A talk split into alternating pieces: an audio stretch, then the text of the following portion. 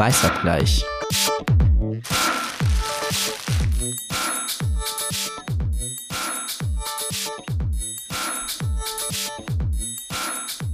So, hallo und herzlich willkommen zu Weißabgleich. Mein Name ist Lynn Hirse. Ähm, genau, und das hier ist eine ich rücke direkt am Anfang damit raus, denn man will ja nicht die, äh, die Spannung unnötig aufrechterhalten sozusagen. Eine etwas außergewöhnliche Folge von Weißabgleich. Es wird nämlich tatsächlich unsere letzte Folge sein. Ähm, genau, ich sitze hier zusammen mit Jasmin und Malaika, äh, gerade auch remote. Und genau, wir sind darüber wahnsinnig traurig und ähm, gleichzeitig gab es für uns keine andere Möglichkeit, jetzt zu sagen, einmal Stopp äh, wir haben uns aber überlegt, dass wir nicht einfach so äh, still und leise gehen wollen, sondern richtig gerne ähm, noch einmal über die unglaublich komplexe und komplizierte Welt da draußen sprechen. Deswegen haben wir uns überlegt, wir machen es uns total schwer für die letzte Folge und reden über das eine Thema, was im Moment irgendwie alle zu beschäftigen scheint. Ähm, ich weiß nicht, wie es bei euch da draußen ist. Bei mir ist es so, wenn ich irgendwie im Bekanntenkreis frage oder gerade Gespräche irgendwie über die Welt führe, geht es natürlich um den Krieg. Und irgendwie geht es aber auch sehr um die spezifische Frage von Deutschlands Verantwortung in diesem Krieg, Deutschlands Rolle in diesem Krieg. Es gab jetzt diese Debatten um Waffenlieferungen, schwere Waffen, ja oder nein. Ähm, all das haben wir so durch in den letzten Wochen. Und das begann alles am äh, 24. Februar mit einer, äh, natürlich mit dem Angriffskrieg, äh, mit mit Russlands Angriffskrieg in der Ukraine, aber eben auch mit der ähm, Rede von Olaf Scholz, dem Bundeskanzler, ähm, der von einer Zeitenwende gesprochen hat.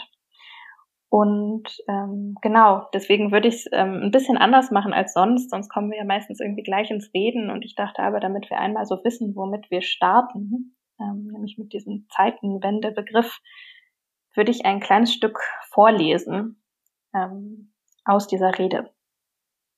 Der Wortlaut ging nämlich so. Der 24. Februar 2022 markiert eine Zeitenwende in der Geschichte unseres Kontinents. Mit dem Überfall auf die Ukraine hat der russische Präsident Putin kaltblütig einen Angriffskrieg vom Zaun gebrochen. Aus einem einzigen Grund. Die Freiheit der Ukrainerinnen und Ukrainer stellt sein eigenes Unterdrückungsregime in Frage. Das ist menschenverachtend, das ist völkerrechtswidrig, das ist durch nichts und niemanden zu rechtfertigen. Die schrecklichen Bilder aus Kiew, Kharkiv, Odessa und Mariupol zeigen die ganze Skrupellosigkeit Putins, die himmelschreiende Ungerechtigkeit, der Schmerz der Ukrainerinnen und Ukrainer. Sie gehen uns allen sehr nahe. Ich weiß genau, welche Fragen sich die Bürgerinnen und Bürger in diesen Tagen abends am Küchentisch stellen welche Sorgen sie umtreiben angesichts der furchtbaren Nachrichten aus dem Krieg. Viele von uns haben noch die Erzählungen unserer Eltern oder Großeltern im Ohr vom Krieg. Und für die Jüngeren ist es kaum fassbar. Krieg in Europa. Viele von ihnen verleihen ihrem Entsetzen Ausdruck, überall im Land, auch hier in Berlin. Wir erleben eine Zeitenwende, und das bedeutet, die Welt danach ist nicht mehr dieselbe wie die Welt davor. Im Kern geht es um die Frage, ob Macht das Recht brechen darf. Ob wir es Putin gestatten, die Uhren zurückzudrehen in die Zeit der Großmächte des 19. Jahrhunderts oder ob wir die Kraft aufbringen, Kriegstreibern wie Putin Grenzen zu setzen. Das setzt eigene Stärke voraus. Ja, wir wollen und wir werden unsere Freiheit, unsere Demokratie und unseren Wohlstand sichern. Jetzt fühle ich mich, als hätte ich gerade so eine, eine Rede nicht vorgelesen, sondern gehalten. ähm, genau, ich dachte aber, das hilft uns sicher, um so ein bisschen, um ein bisschen reden zu können über diesen Begriff der Zeitenwende, der irgendwie so prägend war in den letzten Wochen. Ich weiß nicht, Jasmin und Malaika, wie habt ihr das empfunden, als dieser Begriff so groß wurde jetzt? Und also haben wir eine, leben wir, erleben wir eine Zeitenwende jetzt gerade? Es ist ja jetzt auch schon ähm, einige Zeit vergangen seit dem 24. Februar. Ich habe ja immer das Gefühl, dass irgendwie, also, dass der Begriff ist irgendwie sicherlich richtig und dass nichts mehr so sein wird, wie es davor mal war. Ähm, aber hat man das nicht immer erst, wenn es so, also so sehr rückblickend, also in dem Fall irgendwie, wenn, wenn der Krieg vorbei ist, dass, dass man dann irgendwie richtig realisiert, dass es jetzt alles anders ist und dass, dass, dass, dass die Verhältnisse irgendwie total aus den Fugen geraten sind und so. Weil ich finde, jetzt ähm, ist ja die Welt in so einer, ja, ich weiß nicht, Schockstarre ist vielleicht auch schon das falsche Wort, aber in so, jeden Tag ist man so ein bisschen so, was passiert jetzt, was, was, was kommt jetzt, was ist der nächste Schritt? Und ich habe immer das Gefühl, dass, dass sich was, das es nicht mehr so ist wie früher, wird erst einsetzen, wenn, wenn man so ein bisschen weg ist von diesem sehr tagesaktuellen, was wird heute wohl noch alles passieren. Oh, ich finde es total schwierig mit diesem Begriff. Ich habe auch schon wieder gemerkt, dass ich irgendwie mit diesen Worten so hadere, die Olaf Scholz da ausspricht, ne? Weil bei diesem, was meint man eigentlich mit einer Zeitenwende?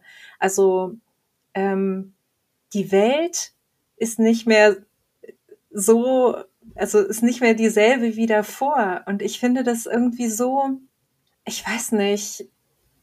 Hm. Also, woran ich denken musste, da war ja, dass es gab doch auch schon diese Kontroverse um, ähm, oder was heißt Kontroverse, war es ja gar nicht, aber ich glaube auch Annalena Baerbock hatte doch relativ früh zu Beginn des Krieges gesagt, wir sind heute Morgen in einer anderen Welt aufgewacht. Weiß sie das? Ich will ihr das ja. nicht falsch zuschreiben. Und daran erinnere ich mich, dass ich das auch total schräg fand. Obwohl es mir, also so, erstmal wirklich nur von der Empfindung gesprochen, weil ich direkt so diesen Impuls hatte, okay, aber wieder, also ja, ich fand irgendwie wichtig zu sagen, wer ist eigentlich in einer anderen Welt aufgewacht und äh, wie viele Menschen sind eigentlich schon längst dauernd in den letzten Jahrzehnten in anderen Welten aufgewacht. Also ich, vielleicht ist es wieder eine Kritik an diesem Begriff des Wir.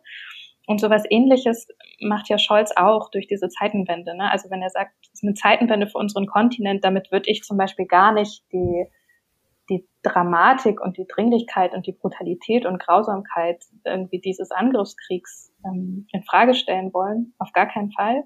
Und trotzdem, finde ich, stellt sich ja sofort so eine Frage von, äh, okay, was ist dann das Verständnis von vorher ähm, der Welt eigentlich gewesen? Genau.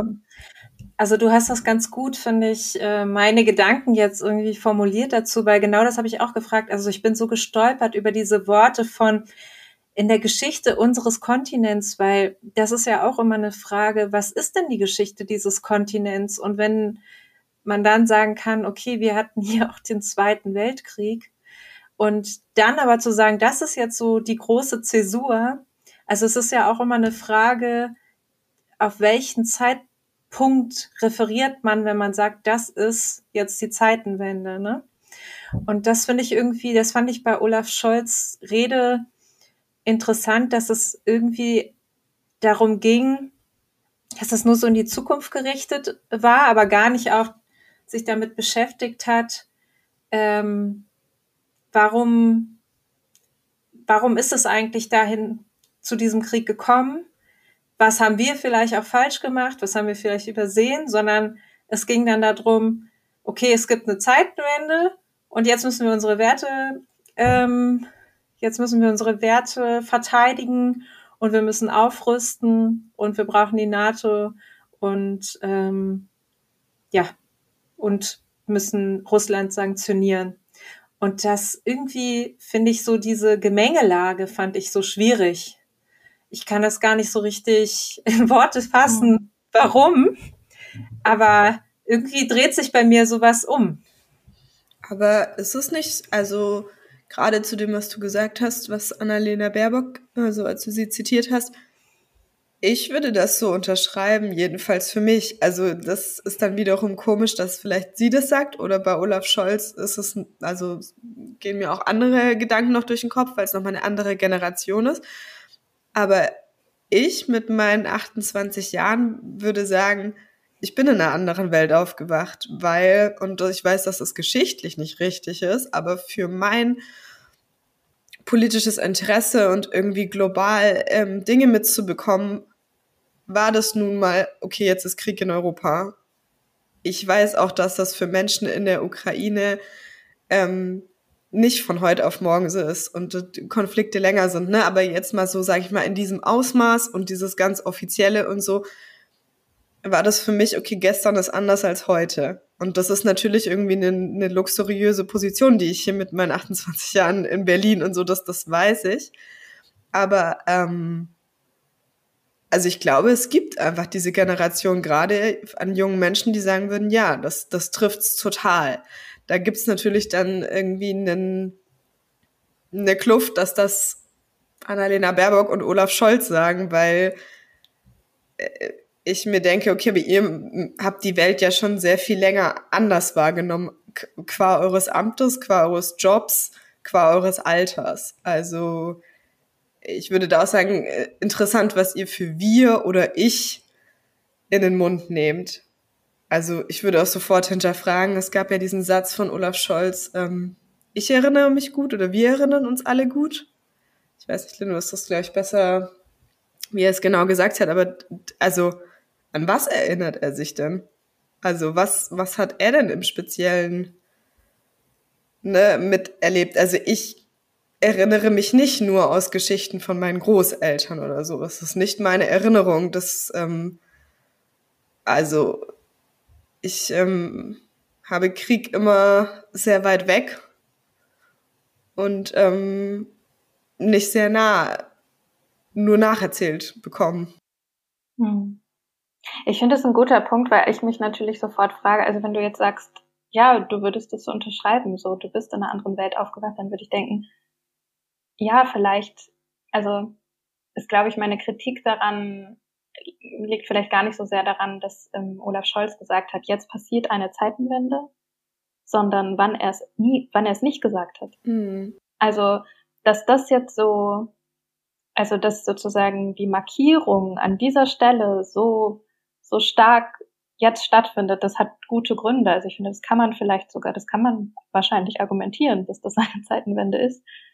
Ähm, aber dass es vorher noch keine gegeben haben soll, beziehungsweise dass es sie vielleicht gab, aber sie noch nicht so, also es noch nicht notwendig war, die ähm, so zu benennen, das ist ja schon auch interessant. Mhm. Und vielleicht liegt da mein Unbehagen. Ja, also ich würde auch sagen, dass natürlich dieser Angriffskrieg eine Zäsur ist. Das würde ich überhaupt nicht äh, bestreiten. Also natürlich ist es das.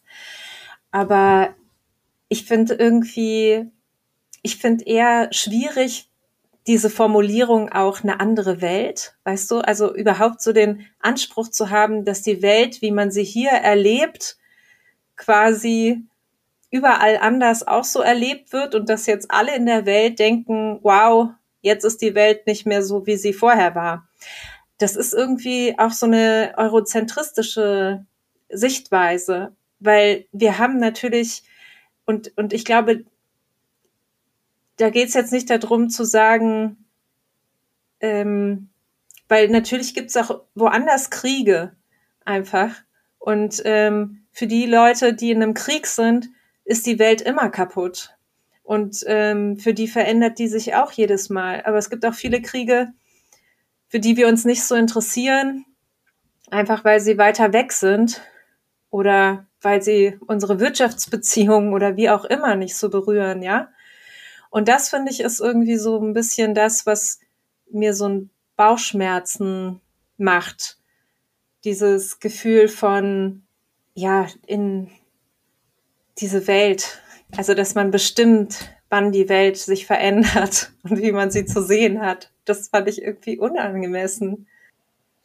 Ja, ich glaube, so wie es ja auch ähm, sicherlich nicht, nicht jedem von uns, also je nach mh, hm, Herkunft, Alter, vielleicht auch Geschlecht, Religion, keine Ahnung, ist ja, also ist ja total individuell.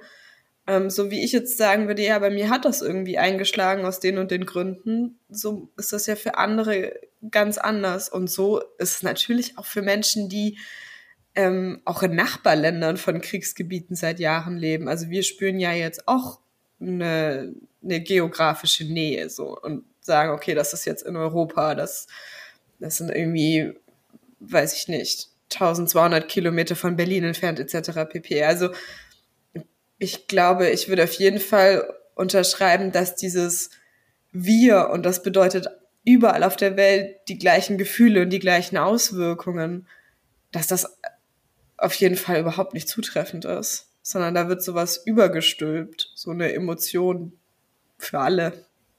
Und ja. So, so ein Sprechchor mhm. für alle. Ja, und ich, ich glaube, ähm, also ich finde auch auf eine, ich, ich versuche das so zu formulieren, dass es nicht so, ich, sozusagen, ich versuche beim Sprechen meinen Gedanken zu formulieren, merke ich gerade. das ist alles noch so im, im Nachdenken. Aber ich, ich hatte auch, auch immer wieder diesen Punkt, also wir hören so oft und wir sagen dann so oft, naja, manche Dinge sind näher dran und andere Dinge sind weiter weg. Und das ist irgendwie was, was mich immer vor so große Fragezeichen und gleichzeitig so Emotionen stellt, weil ich das wahnsinnig, auf eine Art wahnsinnig falsch finde. Und auch jetzt gar nicht nur so auf ähm, einer, einer individuellen Ebene, also gar nicht so sehr, wer fühlt sich wann mit was verbunden und so, sondern dann tatsächlich politisch, weil ich glaube, ich da immer an den Punkt komme, wo ich denke, dass wir sind irgendwie, Deutschland ist ein Staat, der ähm, von Globalisierung in vielerlei Hinsicht total profitiert hat und immer wieder so, also auf wirtschaftlicher Hinsicht sagt und auch kulturell, was irgendwie Austausch angeht und so immer wieder so auf Globalisierung gepocht hat in den letzten Jahren. Aber ein wesentlicher Aspekt, nämlich dann zu überlegen, was ist dann zum Beispiel mit äh, Verantwortung? Also wenn die Welt so komplex und verflochten ist und wir überall mit drin hängen und meinetwegen irgendwie VW ein Riesenwerk in Xinjiang hat und äh, keine Ahnung, die deutsche Bundeswehr bis 94, vielleicht ist das ein gutes Beispiel, 94 war der Völkermord in Ruanda. Und die deutsche Bundeswehr war bis, bis 94 hat die sozusagen die ruandische Regierung unterstützt und es wurden, wurde Entwicklungshilfe hingeschickt und äh, dabei war schon öffentlich absehbar, was da passiert. Und auch das ist so, dass, also da wurde dann nicht eingegriffen. Und mh, natürlich ist jede Gesellschaft irgendwie so, kann man sagen, ist vielleicht im Wandel. Aber es liegt halt auch nahe zu fragen, okay, warum ist es so, dass etwas sozusagen vor der eigenen Haustür passieren muss, damit so eine Zeitenwende wahrgenommen und proklamiert wird. Und wenn du aber trotzdem auch schon vorher was damit zu tun hattest, also auch schon Beziehungen hattest zu einem Land oder zu einem Ort und irgendwie da involviert warst und es war weiter weg, dann ist das eben nicht so. Ähm und also ich glaube, das ist schon wichtig, auch also mir ist es irgendwie wichtig, das ausformulieren zu können, ohne, wie gesagt, ohne der aktuellen Lage irgendwas an ihrer Dringlichkeit oder der Notwendigkeit oder auch, auch einer gewissen Einzigartigkeit nehmen zu wollen. Denn natürlich ist es nochmal was anderes, ob ein, eine Atommacht ähm, einen Krieg anfängt. Aber wenn es um die ethischen Fragen geht, dann erschließt sich mir das einfach nicht. Ja, und ich, ich finde das auch, glaube ich, was ich, glaube ich, an dieser Scholz-Rede so ein bisschen schwierig fand, war so auf der einen Seite dieser, weiß ich nicht, vielleicht so gewisse Pathos oder dieser moralische Ton von, wir müssen jetzt verteidigen in der Ukraine, werden jetzt auch unsere Werte verteidigt und so weiter. Und dann hast du aber gleichzeitig so diese Frage, okay, du machst Sanktionen und so weiter und du willst ähm, Russland stärker international isolieren. Und gleichzeitig, wenn es dann um die ähm, Energieimporte geht aus Russland, dann ist ja auch, dann gibt's ja auch eine Wohlstandsgrenze in Deutschland. Da ist dann schwierig und dann haben wir halt ähm, Robert Habeck als Wirtschaftsminister, der dann im März losfährt und nach Katar fährt, um sich dann dort eine Energiepartnerschaft zu, äh, zu schließen. Und das sind dann also und Katar ist nun wirklich auch wegen Menschenrechtsverletzungen einfach bekannt. Ähm, also Amnesty International spricht da ja so von Zwangsarbeit auch und so. Also es ist wirklich, finde ich, äh, und das wird dann auch, also es wurde auch thematisiert, natürlich, das hat auch Robert Habeck selber thematisiert. Das ist mhm. jetzt auch kein, kein, äh, ich will es jetzt auch noch nicht mal richtig bewerten, sondern aber das zeigt ja einfach, dass wir immer irgendwie über Werte reden, aber Realpolitik ne, was anderes ist und dass da wirtschaftliche Verflechtungen einfach und Abhängigkeiten, globale, eine total große Rolle spielen, in dem, wie wir dann politisch handeln. Aber wir reden anders. Mhm. Ja, das irgendwie, also ich glaube auch dieses Ungleichgewicht zwischen, also gerade weil diese Debatten ja solche, weil es um Moral geht, also weil es auch so genau. um Moral geht und um Ethik. Und das dann gegenüberzustellen zwischen dem, was realpolitisch passiert und was auch immer heißt, was sozusagen realpolitisch passieren kann und muss. Also ich meine, was wäre denn die Alternative zu Katar? Wahrscheinlich, ähm, ich habe mich dann auch gefragt, gäbe es sozusagen eine Alternative, die Deutschland wahnsinnig viel kosten würde? Also wahrscheinlich wirtschaftlich viel kosten würde, Arbeitsplätze kosten würde, Wohlstand kosten würde. Aber gäbe es eine, ähm, in der man nicht sozusagen die, die, das Problem erstmal auslagert und dann später aber eigentlich wieder mit der gleichen moralischen Frage zu kämpfen hat? Ähm, das, ich, ich, da denke ich dann auch immer, okay, ich bin keine Expertin, so natürlich übersteigen diese das ist wahnsinnig komplex irgendwie und mich überfordert das zwischendurch auch total. Ähm, und ich, deswegen hadere ich manchmal auch so sehr, da eigene Sätze mit zu formulieren. Aber ich, ich stelle mir diese Frage dann natürlich total. Was wäre denn die Alternative, wenn man nicht Energie oder jetzt ich, in, in dem Fall geht es um Energie, aber wenn man nicht sein, seine Energie beziehen möchte aus schmutzigen Geschäften? Ich glaube, das ist wahrscheinlich wahnsinnig kompliziert und mh mm, naja, du müsstest die Erneuerbaren ausbauen. Aber das würdest du ja praktisch vermutlich nicht in der Geschwindigkeit hinkriegen. Also da sind wir ja bei der nächsten sehr viel größeren Debatte, wo sich irgendwie Fachleute darüber die Köpfe zerschlagen und was man in den vergangenen Jahren nicht gemacht hat oder jetzt zu spät. Jedenfalls glaube ich, das sind ja einfach super komplexe ähm, Themen und dass man da jetzt irgendwie von Pest zu Cholera kommt, äh, ist also glaube ich, macht sehr vielen Menschen keinen Spaß und sei es jetzt irgendwie gesellschaftlich oder also oder PolitikerInnen, die da irgendwie super Bauchschmerzen haben, ist jedenfalls mal mein Gefühl, ohne da jetzt tief drin zu stecken. Ähm, aber was ich mich so frage, wenn wir darüber jetzt zu reden, ist, würde es uns wenigstens damit besser gehen, dass es würde klarer benannt werden? Also es würde sich jemand hinstellen und sagen, ja, wir können es uns jetzt einfach nicht anderweitig leisten. Es funktioniert nicht. Deswegen müssen wir jetzt diesen Schritt gehen. Und es ist irgendwie scheiße, jetzt in Katar betteln zu gehen oder was heißt betteln, aber jedenfalls dort anzutanzen. Das ist uns bewusst. Aber im Moment erscheint es uns als den, als das kleinere Übel, um von Russland wegzukommen. Und dann müssen wir alles Mögliche dafür tun, um auch in ein, zwei Jahren, I don't know, ich bin da viel zu wenig drin, was realistisches sagen zu können. Jetzt komm, lösen wir uns auch von Katar. Ja, jetzt hatten wir Malaika als Robert Habeck. Sehr gut, wir warten noch darauf, wen Jasmin gleich darstellen wird. Ja. Aber der, aber ich meine, das hat er eigentlich genauso erklärt. Genau, aber ich meine, also ja, das stimmt, hast du vorhin, also, aber würde es uns im Allgemeinen besser gehen, PolitikerInnen würden öfter einfach sagen, wenn wir über Werte sprechen, wenn, wenn Lynn sich fragt, warum ist das irgendwie anders als jenes. Natürlich kann man jetzt sagen, irgendwie der Genozid in Ruanda ist sehr lange her. Ich persönlich, die irgendwie dort äh, also Familie verloren hat und da verflochten ist, ich rede mir das immer ein, wenn ich jetzt so die Bilder sehe.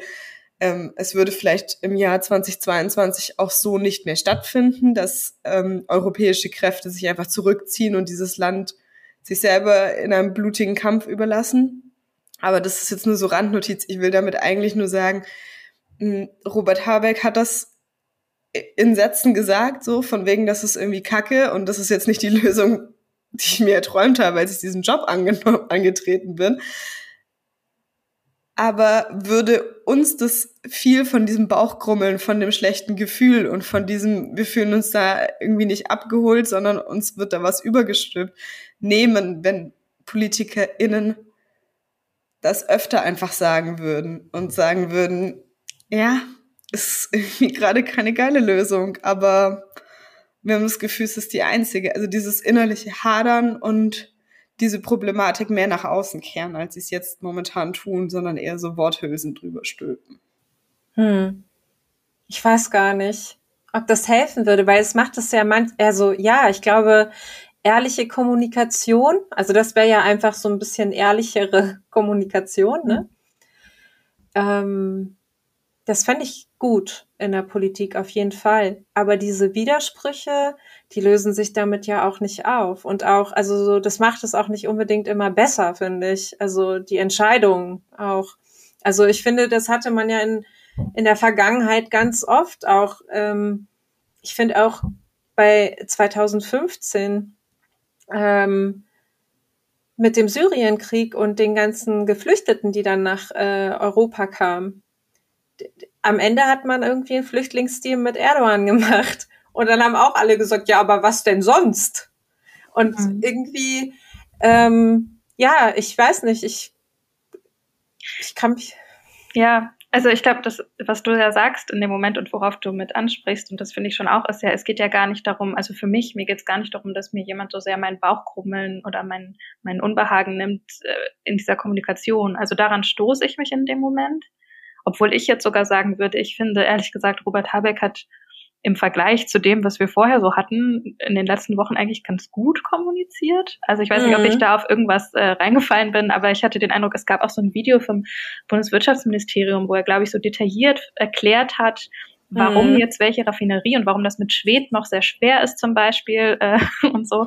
Und ich habe da das Gefühl gehabt, so, oh, da wird auf einmal ganz anders politisch geredet, nämlich irgendwie, ich werde an einem Prozess ich kann an einem Prozess teilhaben und, und sehe eine gewisse Form von Transparenz, was da eigentlich gerade in diesem Moment passiert und was versucht wird und vielleicht noch gar nicht fertig ist. Und das ich fand glaub, ich eigentlich ganz gut. Ein gutes Social Media Team. ja, oder einfach gute Kommunikationsberater, das kann auch sein, ja, ne? Aber glaube ich, einen richtig guten Job.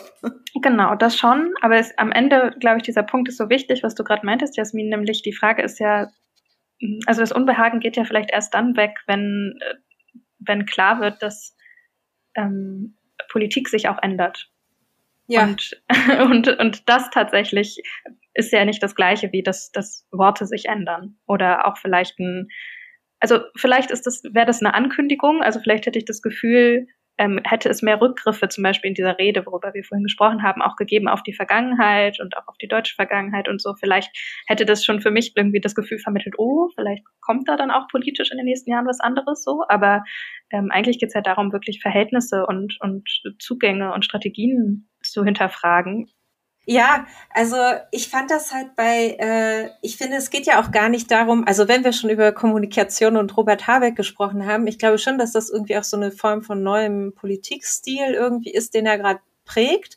Und ich finde aber auch, dass Olaf Scholz dann auch so das genaue Gegenteil ist. Ne? Mhm. Man weiß über, der ist so wenig präsent, man weiß nicht, worüber der redet und dann redet er plötzlich und dann das war nämlich auch so der größte Punkt, glaube ich, in dieser Zeitenwende-Rede ähm, und was auch so ein bisschen für mich so negativ da drin hängt, ist, dass äh, die 100 Milliarden für die Bundeswehr.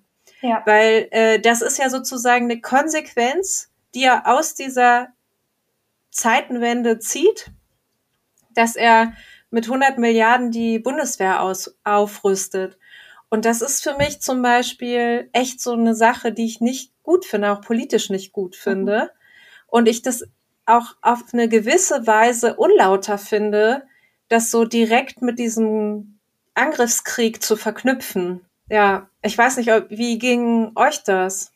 Ich fand das wahnsinnig gruselig, auch als ich das am Anfang gehört habe weil ich auch das schwer fand, das mit dem Angriffskrieg zu verknüpfen, weil ich irgendwie das Gefühl hatte, es war noch nicht diese Debatte, die wir jetzt gerade führen über schwere Waffenlieferungen für die Ukraine, ja oder nein. Und da gibt es dann Argumente dafür und dagegen. Und irgendwie offensichtlich ist das, ähm, also auch das ist irgendwie eine Debatte, wo ich es schwer finde, ähm, oder wo ich, glaube ich, einfach eine Zeit brauche, um mir meine Haltung so ganz rauszubilden und so. Aber was ich sagen will, ist, als ich das gehört habe mit dem Sondervermögen, dachte ich, also really diese Bundeswehr?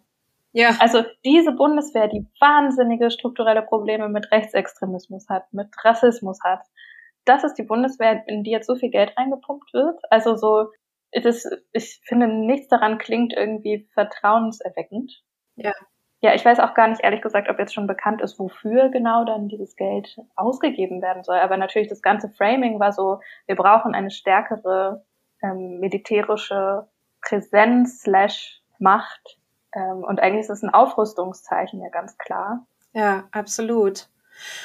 Ja, also ich finde das total, ich finde das super schwierig. Ich, ich habe auch, äh, ich finde auch, dass die Bundeswehr ist ja auch nicht so, dass die sich damit beschäftigt. Also doch, es gibt schon auch Aufarbeitung ne, in diesem KSK-Bereich und so, aber trotzdem war das auch mein erster Gedanke, dass ich dachte, oh, wir haben doch schon so ein Problem mit Rechtsextremen in dieser Bundeswehr und da packt man jetzt einfach mal so 100 Milliarden Euro rein. Und dann, finde ich, wurde das auch so gesagt, ja, die Bundeswehr wurde über Jahre kaputt gespart und so weiter. Aber das stimmt nicht, sondern die Verteidigungsausgaben sind in den letzten Jahren immer gestiegen. Und es ist irgendwie, also ich finde, man muss sich als allererstes erstmal fragen, warum funktioniert da eigentlich nichts, mhm. wenn da ohnehin schon viel Geld reinfließt. Also man kann ja auch erstmal innerhalb der Strukturen gucken, was da nicht gut funktioniert und was nicht, bevor man einfach nur sagt, wir müssen jetzt ganz viel Geld da rein äh, pumpen.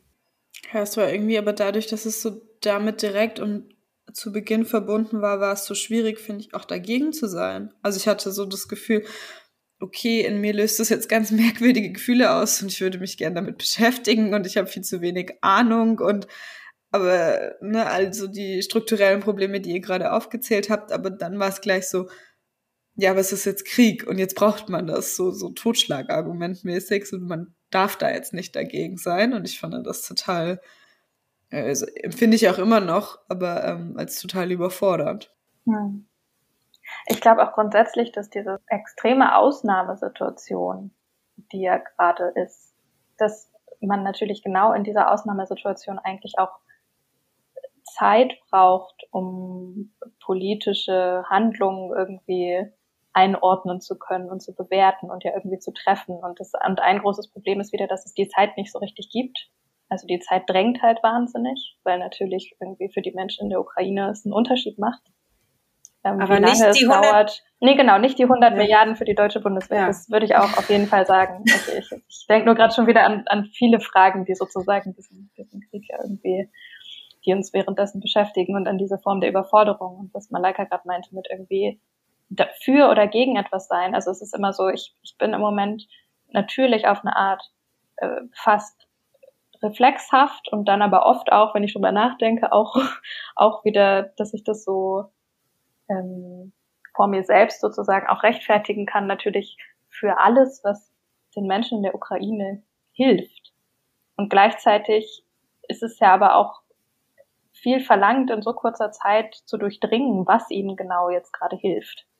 Und ähm, diese, diese Abwägung zwischen Kurz- und Langfristigkeit und so. Und ich bin total irgendwie an der Stelle, wo ich dann sage, ich, mir ist die akute das, was akut hilft, total wichtig und das bricht zum Teil mit meinen moralischen Vorstellungen manchmal. Also nämlich zum Beispiel so eine Frage wie ähm, schwere Waffenlieferungen und so, wo ich so denke, ich bin halt vorher durch meine einigermaßen behütete Welt gegangen und hätte immer gesagt, so weniger Waffen ist besser. Und jetzt würde ich sagen, ja, ich denke das eigentlich immer noch und trotzdem stellt mich diese Situation vor das Dilemma, dass ich sagen würde, in dem Moment denke ich jetzt aber gerade, man kann die ja nicht einfach so schutzlos äh, ihren Angreifern überlassen.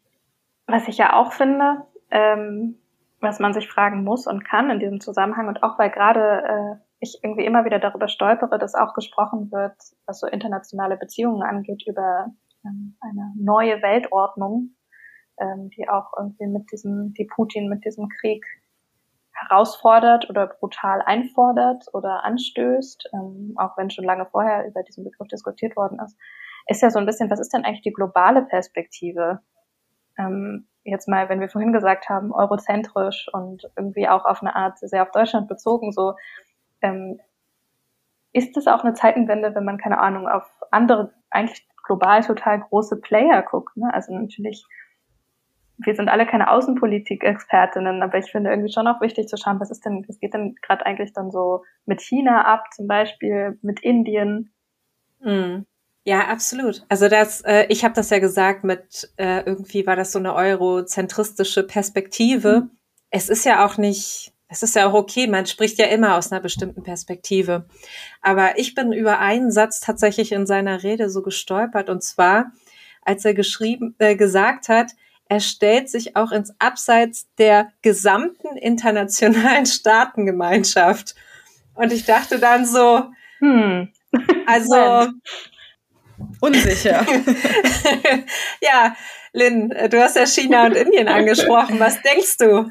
Tja, was denke ich? Das ist natürlich, also äh, worauf er sich ja bezogen hat, war, glaube ich, dieses, äh, diese Sondersitzung der Vereinten Nationen, ne, wo eigentlich die meisten Länder natürlich ähm, äh, den Angriffskrieg von Putin verurteilt haben, aber eben nur die meisten, also es waren sehr, sehr viele, aber eben nicht alle und vor allem sehr, sehr große, relevante äh, Staaten haben das nicht getan. Also sozusagen China, äh, China ist irgendwie klar, äh, beziehungsweise so klar ist es nicht. Also die klügsten ähm, Analysen, die ich dazu gelesen habe, die beschreiben das eigentlich immer so auch als großes Dilemma ähm, für China. Also im Moment hat China sowieso ganz andere innenpolitische Probleme nochmal mit äh, Corona-Ausbrüchen und so weiter. Ähm, aber was man da gesehen hat, ist natürlich, China hat äh, natürlich wirtschaftliche Beziehungen zu Russland und außerdem verbindet China und Russland diese ähm, ideologische, dieser ideologische gemeinsame Kampf gegen die USA. Also eigentlich hat China kein großes Interesse daran, ähm, Putin zu verurteilen und deswegen hat China das ja auch bis heute nicht getan. Also es ist irgendwie wir haben gesehen, am Anfang wurde die russische Propaganda ja auch übernommen in chinesischen Staatsmedien. Es hieß dann immer auch äh, militärische Sonderoperation oder so, nicht Krieg ganz lange. Ähm, und äh, kluge Menschen, die sich damit noch besser auskennen als ich, haben dazu irgendwie vor allem gesagt, dass es ein wahnsinniger Balanceakt ist. China guckt auch darauf, wie verhält sich jetzt irgendwie der Westen in diesem Krieg, ähm, um natürlich zu sehen, okay, wie ist es eigentlich so mit Taiwan? Ähm, also so, da gibt es ganz, ganz viele andere Punkte, die aber alle sich darunter summieren lassen, dass China versucht, so low profile da so durchzurutschen, ähm, weil, glaube ich, eigentlich die Art dieses Angriffskriegs überhaupt nicht dem entspricht, wie Xi Jinping versucht, globale Einflussnahme für China zu gestalten und so.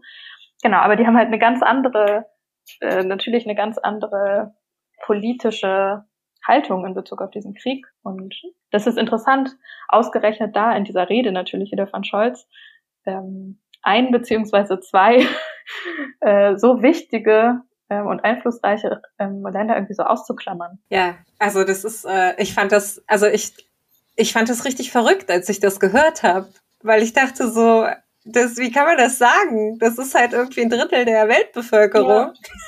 das ist so. Aber okay, wenn Olaf Scholz das sagt. Naja, aber es ist. also, äh, Indien hat sich ja auch neutral verhalten und ähm, die haben zu Russland äh, auch, und die sind auch quasi in so einem Dilemma. Ähm, und sie beziehen halt vor allem ähm, Militärausrüstung äh, aus Russland. Und das ist für Indien, also aus indischer Perspektive, ist es natürlich auch wichtig, ähm, also ich will jetzt gar nicht diese Logik übernehmen, ja, also das nicht, damit man mich äh, falsch versteht. Ähm, aber sozusagen aus der Perspektive dieses Staates ist es dann so, ähm, auch zu gucken, okay, wir haben einmal einen Rivalen Pakistan, wir haben äh, Rivalen China und irgendwie auf Rüstungsgüter zu verzichten, quasi ist dann auch ein sicherheitsrelevantes Thema für diese Nation. Also das ist, glaube ich, dann auch in der Betrachtung, wie verhält man sich dann ähm, in Bezug auf diesen Angriffskrieg von Russland total schwierig. Deswegen ist die, deswegen ist so der Ausweg neutral, aber natürlich sind auch Handelsbeziehungen zur EU wichtig. Hm. Und ähm, ja, aber das sind halt irgendwie, ich, ich habe mich auch gefragt, ähm, diese, diese Frage auch von, wir verteidigen Demokratie und dann, also Indien wird ja auch immer als so die größte Demokratie der Welt dargestellt.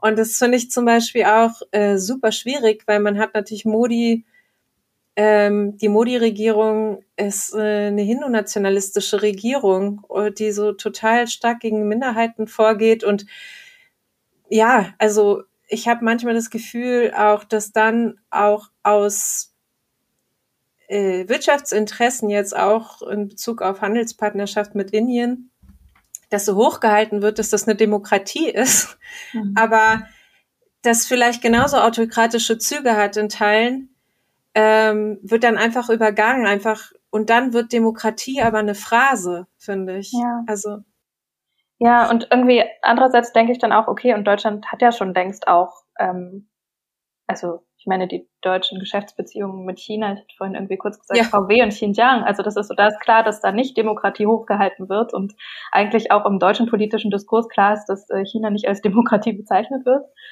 Ähm, und trotzdem gibt es diese Verbindungen. Und da finde ich, also wenn sowas ernst gemeint ist mit diesen ganzen Phrasen natürlich wie eine Neuausrichtung der Außenpolitik und eine vielleicht feministische Außenpolitik, äh, wie das Annalena Baerbock gesagt hat und ähm, diese, dieses Abbilden in der Kommunikation jetzt gerade wie bei Havik von irgendwie Prozessen und von, von weniger Abhängigkeiten und so, dann liegen natürlich diese Fragen irgendwann auch noch viel mehr als vorher. Also die müssen dann auf dem Prüfstand liegen und eigentlich muss sich da politisch was verändern, finde ich, damit man das auch wirklich ernst nehmen kann, so als, als Zeitenwende oder als Neuausrichtung oder so.